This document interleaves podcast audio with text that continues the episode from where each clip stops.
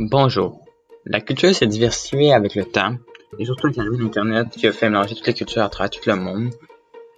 Pensez-vous que les personnes qui demeurent incultes, ou, à votre avis, faut-il absolument avoir lieu pour, être cultivées?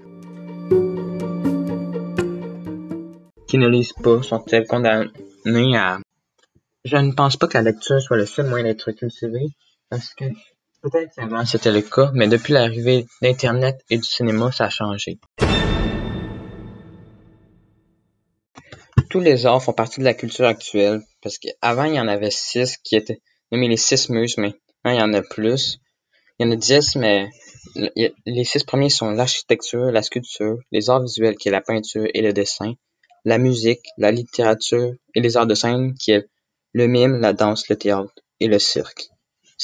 Et les quatre derniers qui sont ajoutés récemment, c'est le cinéma, les arts médiatiques, la radio, la télévision, la photographie et la bande dessinée et les jeux vidéo.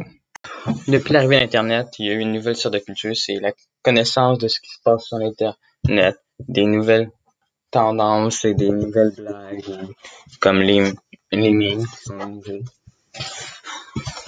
Avec le temps, la culture s'est beaucoup diversifiée surtout avec l'arrivée du cinéma qui a augmenté le nombre de cultures, surtout genre sur la culture populaire qui est la culture des films aussi, qui est comme si, vous connaissez les, histoires, les acteurs, comme dans les films des, des, films populaires comme Forrest Gump, Titanic, Star Wars, Harry Potter, Le Seigneur des Anneaux.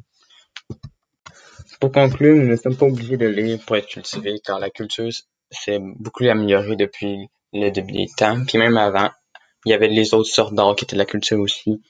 il y a surtout l'art du cinéma, puis l'Internet aussi beaucoup Peut-on dire que nous sommes vraiment cultivés si nous ne connaissons que la culture d'Internet et ou l'histoire d'Internet?